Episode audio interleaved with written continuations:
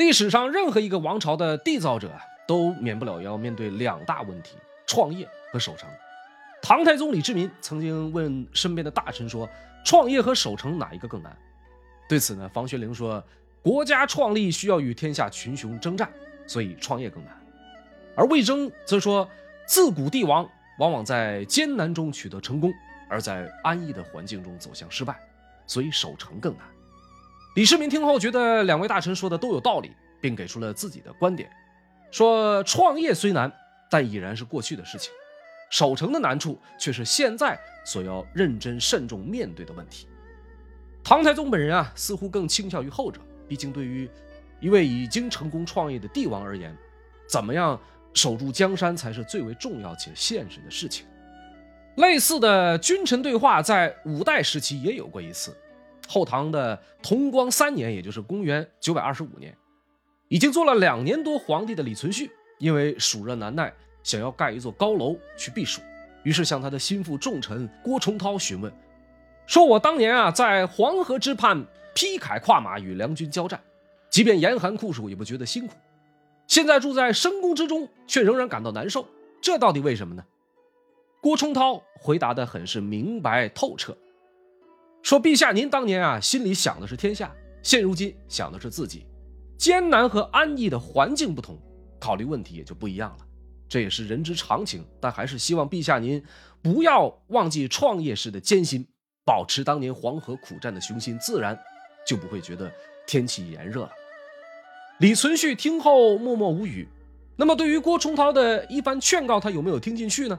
答案是并没有。转回头，他就把用来避暑的高楼建了起来。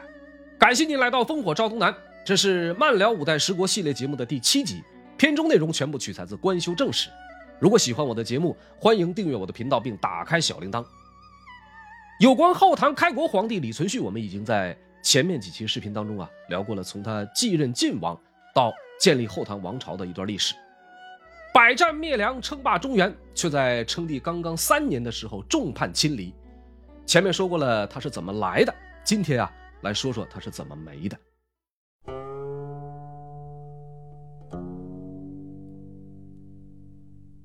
攻占了汴梁之后，李存勖先后向三位功勋卓著的大臣郭崇韬、李嗣源、朱有谦授予了一种较为特殊的奖赏——丹书铁券。丹书铁券这个东西啊，我们可以理解为特级军功章或者是免死金牌。以李存勖授予的三个丹书铁券为例，犯了死罪可以赦免十次，拿着这么一块铁皮，就相当于有十一条命。那么到底管不管用呢？至少对于李存勖授予的这三个人而言，作用极其有限，有两位后来被灭族，一位后来发动了兵变造了反。唐末时期的钱镠也曾因功被唐昭宗啊授予丹书铁券，他的后人到了明朝还曾凭借这个铁券免除了抄家之祸。唐朝的免死金牌到了明朝还管用，那么一时传为佳话。钱镠的铁券现存于中国国家博物馆，感兴趣的小伙伴啊可以找机会去看看。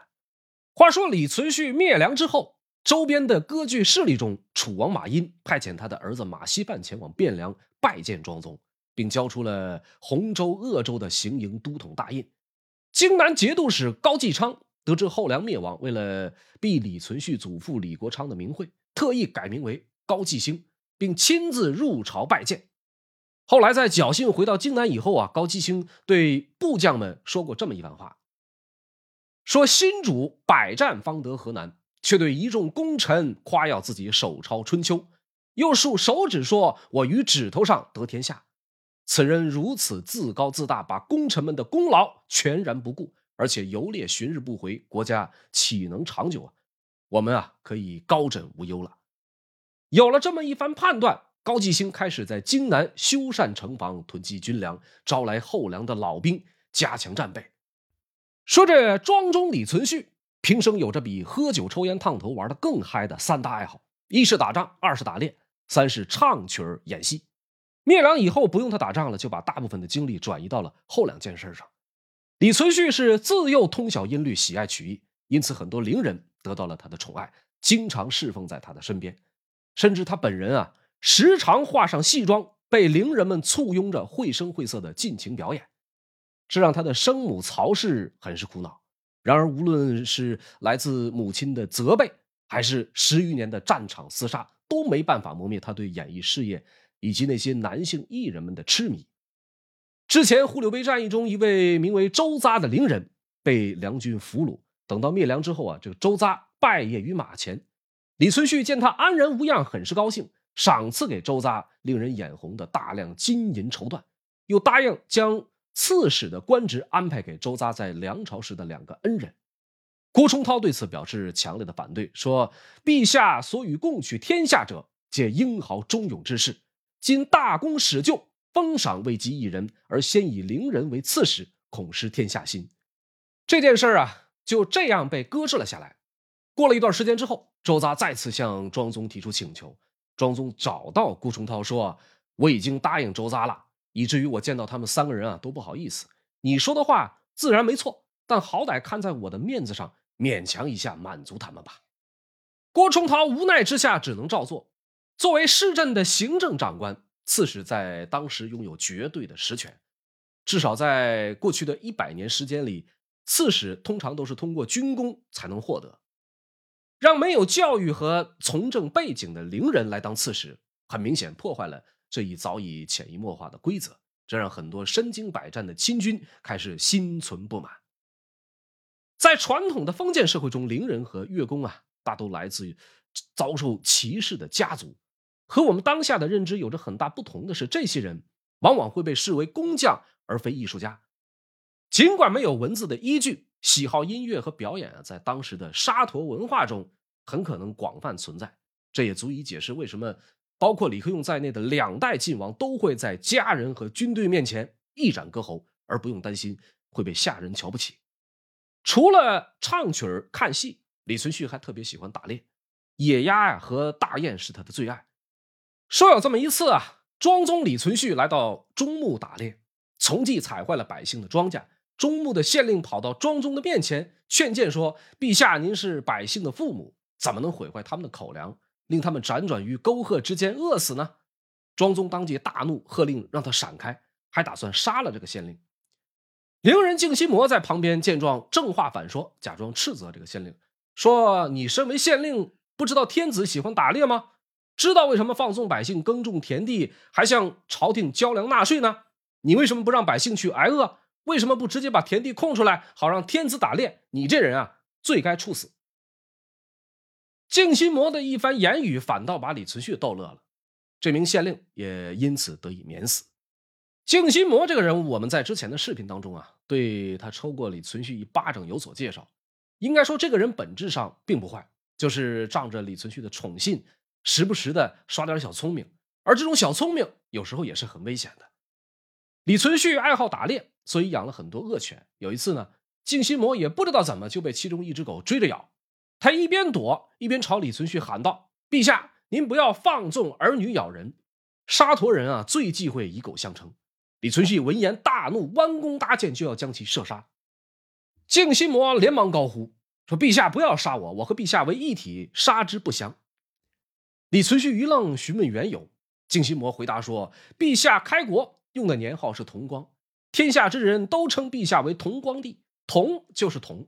如果杀了我静心魔。”那同啊就无光了呀！一番巧言，把庄宗李存勖说的是哈哈大笑，就此就放了这个静心魔。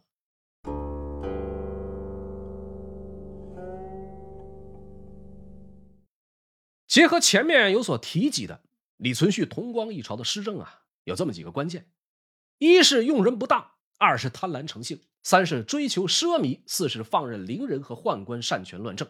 五是结怨于民，师傅将士。黄巢之乱啊，把魏晋南北朝以来的氏族势力彻底打垮。到了李存勖这里，却开始鬼使神差的特别看重人的家世门第。后唐建国在宰相的人选上，他没有重用功臣良将，而是以前朝士族为必要条件。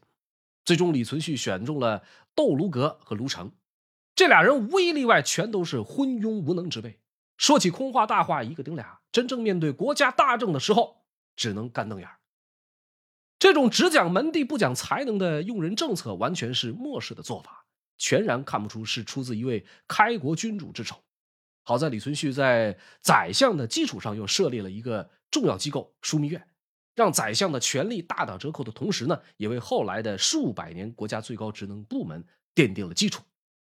枢密院的枢密使郭崇韬堪称当时李存勖手下首屈一指的谋臣，无论是大败契丹、收复镇州，还是夹河苦战、闪击汴梁，乃至后来的伐灭前蜀，李存勖在很大程度上都依靠了他的临机决策。然而，讽刺的是，受到李存勖用人导向的影响，郭崇韬也在立国后以郭子仪后裔自居，从此装腔作势，到处讲究门第。有人提出升官的请求，他酸溜溜的回绝说：“深知你颇有功勋，可惜啊，门第寒微，不敢相用，否则恐怕要被名流所笑。做不到官的人怨郭崇韬，有权势的伶人宦官也怨郭崇韬，而郭崇韬又偏偏是想把国家办好的人。”久而久之，导致他在政治上逐渐被孤立。这些问题归根结底的原因在于李存勖本人用人不当，没有章法。同光施政的第二个关键是，作为最高统治者的庄宗本人十分贪财。从前有张承业稍加约束还好一些，张承业死了以后，当上皇帝的李存勖在宦官们的建议下，将朝廷的收入一分为二，州县上缴的赋税交到国库。方阵进贡的则送入内府，也就是皇帝的私人仓库。这里有一个很严重的问题是，州县上缴的赋税有限，国家开支呢又非常庞大，从而导致财政时常处于枯竭的状态。而内府的财物即便堆积如山，皇帝也不愿拿出私房钱来救急，钱不够用，有关的部门啊只能加重百姓的负担，甚至不惜以高利贷的方式赚取额外的收入。有关以礼物的形式行贿，从而谋取自己的利益，在中国历史上由来已久。我们不得不承认，绝大多数时候这是一种政治常态。聪明而成功的统治者，比如唐太宗，会专门设定一个原则来加以约束，遏制一些过分的诉求。而同光一朝很明显并没有明显制定过类似的反贪政策，或者设定一个限度，这就直接导致了官员们的腐败成性，老百姓民不聊生。除了自己贪财，李存勖还默许他的夫人刘氏以及伶人宦官收受贿赂。灭梁之后，原来梁朝的一些旧将，比如袁象先、段宁、温韬等人，全都不惜重金买通刘氏以及伶人宦官，以此免罪，并获封新的官职。段宁就是咱们在上一期视频当中啊提到过，扒开黄河水造成巨大人为灾难的那位，他的投诚。在很大程度上帮助了李存勖，然而在其之后的泰宁节度使任上，只一个多月的时间就挪用了国库的钱财数十万，花哪儿去了不知道，反正钱是没了。有司要求段宁偿还债务，但庄宗坚决免除。郭崇韬出面顾请，认为不能开这种先例，结果庄宗直接急了，吼叫道：“在你那些个条条框框面前，连我都要缩手缩脚。”段宁的数十万欠款就此不了了之，和历史上很多荒主一样，一步步作死，自然少不了追求奢靡和放荡。同光三年晚春，皇宫的宦官们开始传言夜里有鬼魂游走，主要原因是因为宫里人少，缺少人气儿。在他们的怂恿下，不顾建国初期政局不稳、经济境况窘迫，庄宗下令到各地采择了三千个民间女子以充后宫。由于执行过程强硬，导致底下的官吏啊怨声载道。再有就是大兴土木，修建新的宫殿楼宇的工程日益万人，所费巨万。对于天子而言，军事讨伐也好，大兴土木也好，亦或妻妾成群，荒淫无度，究其根本，都是通过对人力物力的把控，显示其强大的权力。而这其中的快感，也远非一般意义上的身体或精神层面的愉悦可比。这样一个怪圈让很多突然登上大位的人欲罢不能，难以跳脱。李存勖也是如此。后唐在建国时，宦官的数量在五百左右。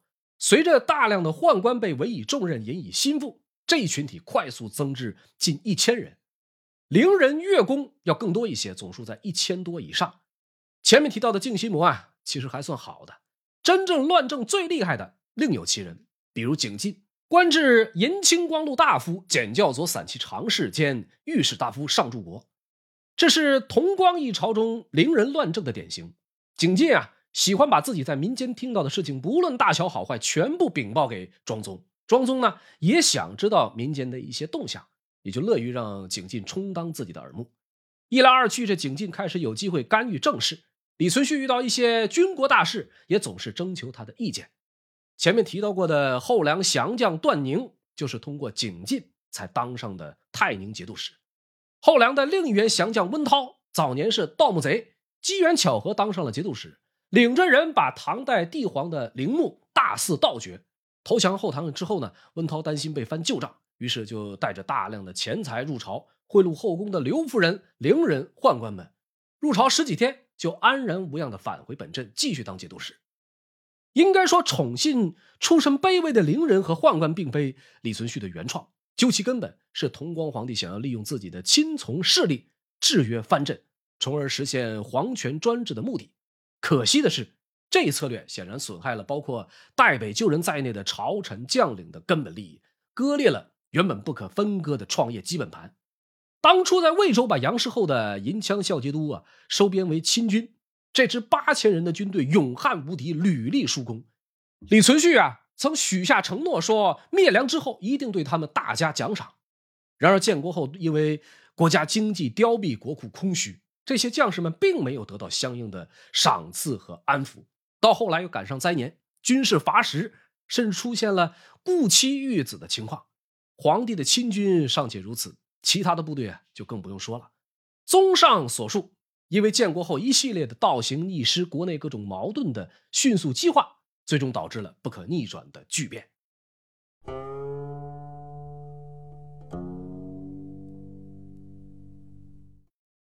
光三年的四月，庄宗李存勖啊，派遣李严出使前蜀，探查蜀国的国情。李严在回到京师之后，将蜀中情况对李存勖做了如实禀报。相比已经乱成一锅粥的后唐。蜀国的情况也好不到哪儿去。前蜀的后主王衍是一个十分特别的人物，长得是十分的周正，一脸的福相，方脸大口，垂手过膝，侧目能看见自己的耳朵，有一定的学问，写的一首虚浮艳丽的诗词。当太子的时候啊，在其父王建的张罗下，迎娶了兵部尚书高之言的女儿。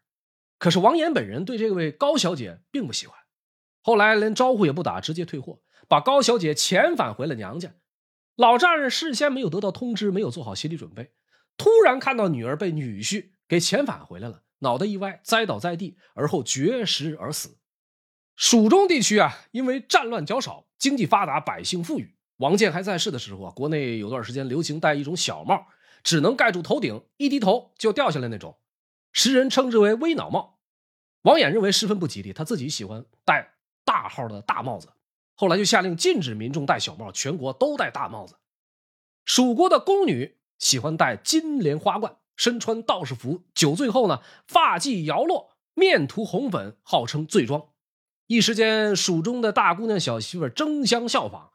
王衍本人有一个爱好，喜欢用丝绸啊架起屏障，在屏障里面踢球，还命人把丝绸铺满山谷。时间久了，这个丝绸破败了，再换上新的。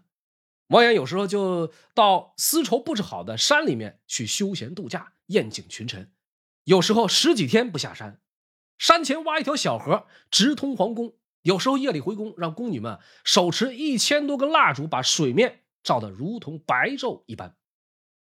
除了文学创作、时尚点评、景观设计，王衍还喜欢搞发明创造。正常的马车啊，有一根横轴，两个轮子。王衍发明了一种四根横轴、二十个轮子的平板大车，前面用骏马牵引，来去如飞，名为“流星辇”。我估计这哥们儿啊，要是放到现在好好培养培养啊，得是个造飞机的好苗子。那么就是这么一个二世祖，年少荒淫，贪图享乐，再加上身边一群奸佞小人，完美组合成了一支自取灭亡的团队。同光三年这一年的气候啊，十分极端。先是干旱，而后又有洪涝。从六月开始下雨，一连下了七十多天，江河泛滥，百姓遭殃。九月初七，庄宗召集大臣们商议伐蜀的事宜。宣徽使李少红举荐段宁挂帅，他说：“这段宁啊，是盖世奇才，堪比孙武、吴起。”这一提议很快被郭崇韬一口否决。他说：“段宁亡国败将，奸诈谄媚，无与伦比，此人不可用。”众人于是又推举了李嗣源，郭崇韬认为契丹犯边全以总管镇御，他提议说呀，魏王李继吉德望日隆，还没建立大功，请陛下依照旧例任其为帅，讨伐西川，以成就其威名。这里的魏王李继吉是李存勖的儿子，而且是他和刘皇后的嫡长子，很可能是未来的储君。现在放出去历练一下，既能够积累一些战功，又能树立威信。于是呢，李存勖下令以魏王李继吉为西川四面行营都统，以郭崇韬为副都统，调发亲军六万进讨西川。九月十八，大军开拔之际，李存勖在嘉庆殿为征西诸将摆酒壮行，期间动情地对郭崇韬说：“既及未袭军政，你一直跟从我南征北战，西面之事就拜托给你了。”郭崇韬趁机举荐了孟知祥为成都尹、剑南西川节度使，以此报答过去孟知祥对他的知遇之恩。伐蜀的过程啊是比较顺利的。李继吉虽然是名义上的大军统帅，但实际一路上的军政要务全都由郭崇韬一手裁决。大军以康延孝和李严为先锋，势如破竹，由大散关一路南下，先兵不血刃拿下了凤州，又轻松夺取了兴州和成州。蜀国的一支主力军在三泉与后唐先锋部队展开激战，结果是蜀军大败，被阵斩了五千多人。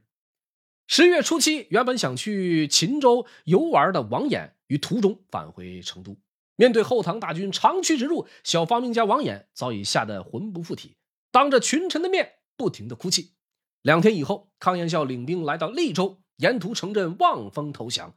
随后不久，郭崇韬以西川节度使的官职。又降了王衍的近臣王宗弼为内应，兵不血刃拿下成都。王衍的投降仪式啊，在成都北郊举行。史料中对此有很详细的描述，说这王衍坐着竹轿来到升仙桥上，他穿着素白的衣服，脖子上拴着一根草绳，嘴里叼着碧玉，手里牵着绵羊，身后有人抬着一口棺材。蜀国的一众文武百官。身穿麻布丧服，光着双脚，哀哭嚎叫，等候发落。魏王李继吉接受了碧玉，郭崇韬解下王衍脖子上的草绳，又命人烧掉棺材，代行皇帝职权，暂时赦免了王衍君臣的罪过。后唐接管了前蜀的十个军镇、六十四个州、二百四十九个县，三万精兵、铠甲、武器、钱粮、金银、丝绸上千万。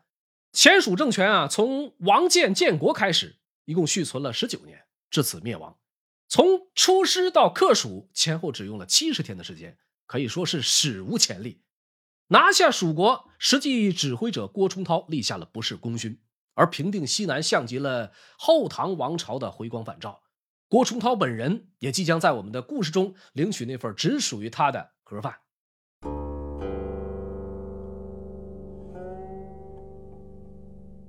后唐灭蜀可谓神速。然而，就在这短短的七十天时间里，后唐将帅之间的矛盾也随之迅速的加剧。前蜀的文武大臣们纷纷献出财物美女，重点巴结郭崇韬及其子郭廷惠。每天来拜见的各方宾客穿梭其门，人声鼎沸。反观魏王李继吉，除了每天清晨有一些大将例行拜谒之外，其余时间几乎门可罗雀，无人理睬。这让宦官监军李从禧等人很是不满。郭崇韬和宦官伶人之间的矛盾啊，由来已久，双方积怨很深。而庄宗李存勖和这位股肱之臣的关系，也早已不像灭梁之前那样牢靠。李存勖在魏州称帝之后，对于皇后的人选一直迟疑不定。他本人啊，更倾向于出身寒微的刘氏，也就是魏王李继吉的生母。但是大臣们啊，认为刘氏风评不佳。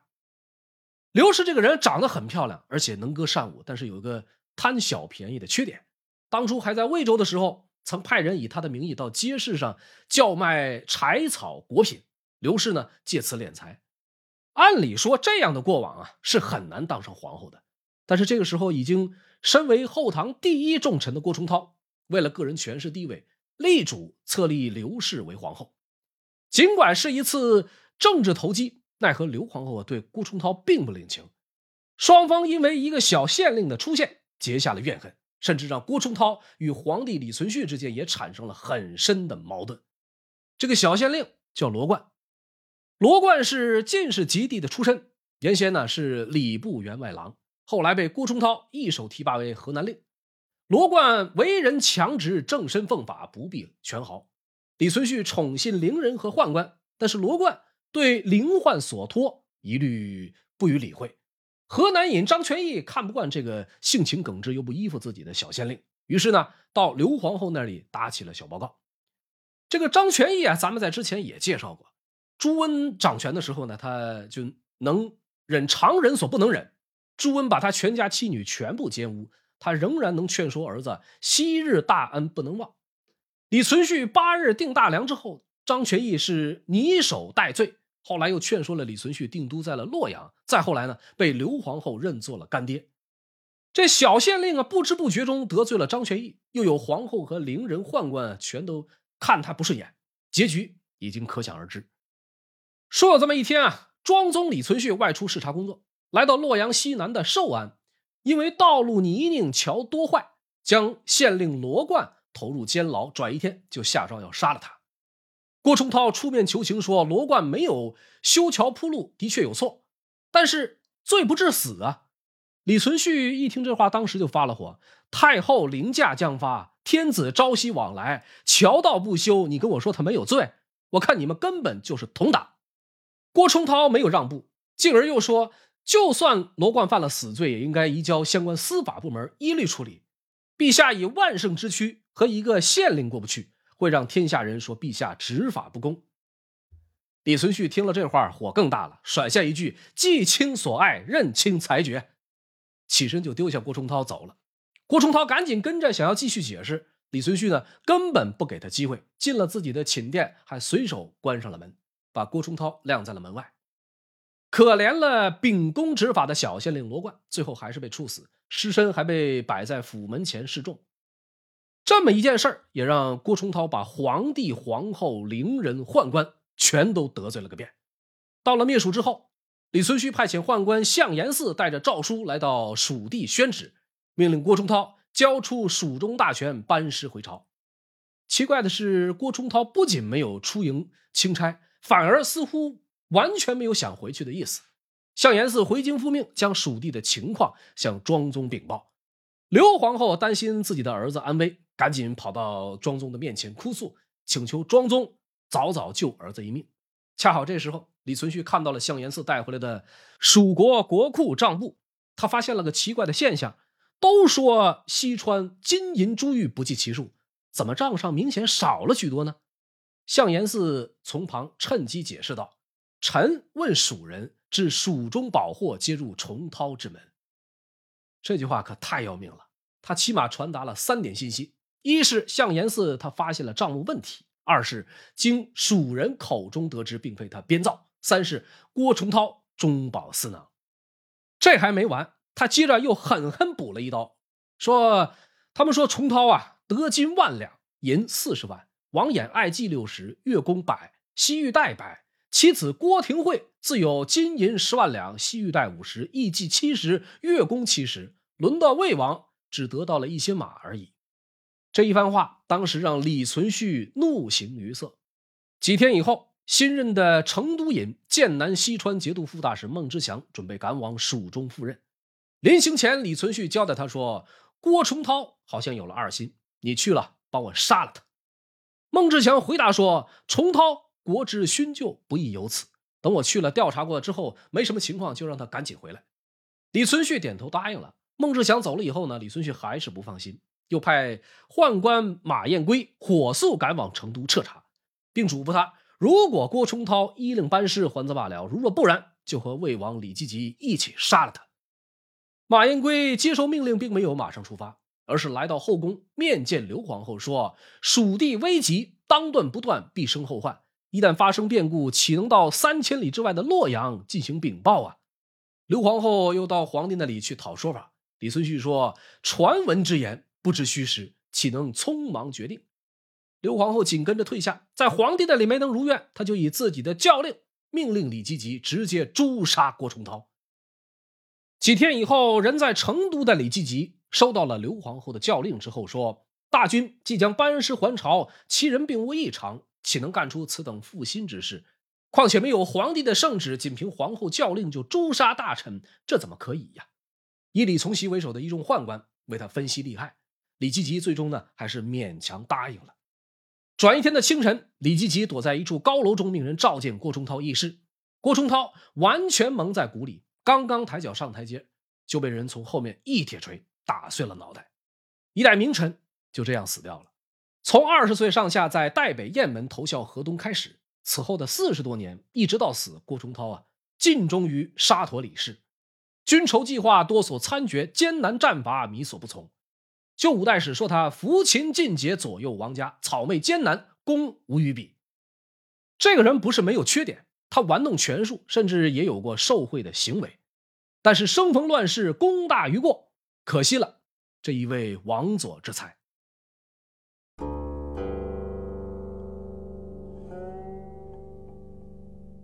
郭崇韬死后啊，他的几个儿子也都相继被诛杀，郭氏父子几近族灭。然而，这仅仅是个开端。李存勖的五弟郭崇韬的女婿，当时的穆王李存义，也因此受到牵连，在不久后先被幽禁，而后被杀。河中节度使后梁降将朱有谦，因为宦官的构陷，惨遭灭族。在平定蜀中的过程中，立有头功的大将康延孝，因为郭崇韬、朱有谦发生变故，产生恐慌，在班师的途中，自建州拥兵西还，造了反，最后被孟知祥的大军剿灭。李存勖派宦官向延嗣将康延孝带到西川的边境斩首。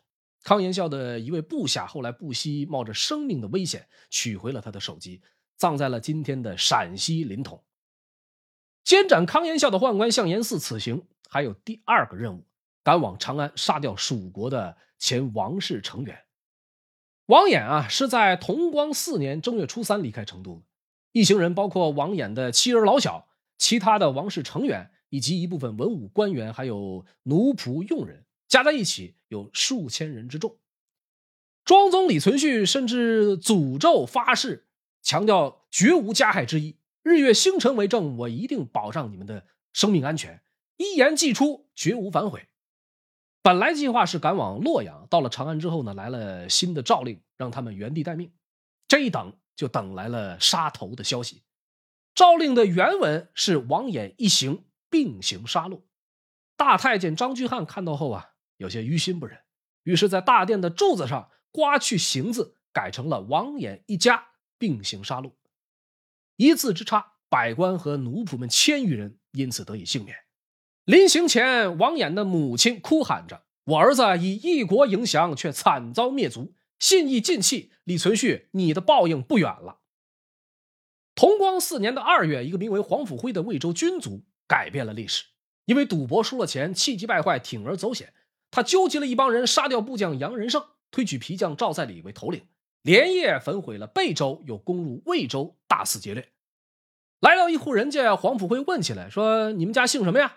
那家人回答说：“姓国。”黄甫辉说：“我正要破国。”随后把这一家人全部杀光。又来到一家，问说：“你们家姓什么呀？”这家人说：“我们姓万。”黄甫辉说：“我杀万家就可以了。”接着又杀了这这一家人。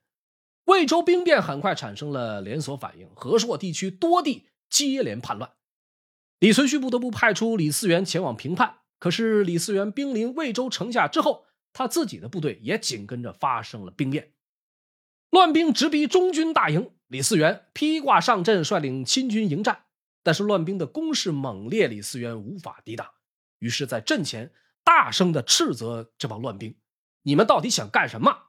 乱兵们回答说。我们跟随主上十年了，身经百战才取得了天下。今主上背信弃义，杀伐立威。就现在魏州城里这些兵卒，只是因为想家，主上却不予赦免，还说克城之后要尽数坑杀魏博之君。我等本无叛心，但我们也是人，也怕死。我们决定联合魏州城里的人，请当今皇上当黄河以南的皇帝，由令公您当河北的皇帝，为军民做主。李嗣源哭着劝说，但乱兵们不从。无奈之下，李嗣源只能说：“你们不听我的话，就随便吧，我自己回京师请罪。”乱兵们纷纷抽刀围住他，不让他走。李嗣源只能跟着乱兵入城。城中的形势估计没那么乐观。李嗣源随后又以收敛残众为由出城，来到魏县。在大将李少珍和中门使安重惠的劝说下，李嗣源昼夜兼程，领兵南下。史书当中将其记载为意图返回京师面见天子，以洗清自己的罪名。但是人在魏州，却没有对叛军采取进一步的军事行动，这本身就很耐人寻味。这个时候，人在洛阳的庄宗李存勖啊，因为军粮不足，下令提前征收赋税，弄得是民不聊生。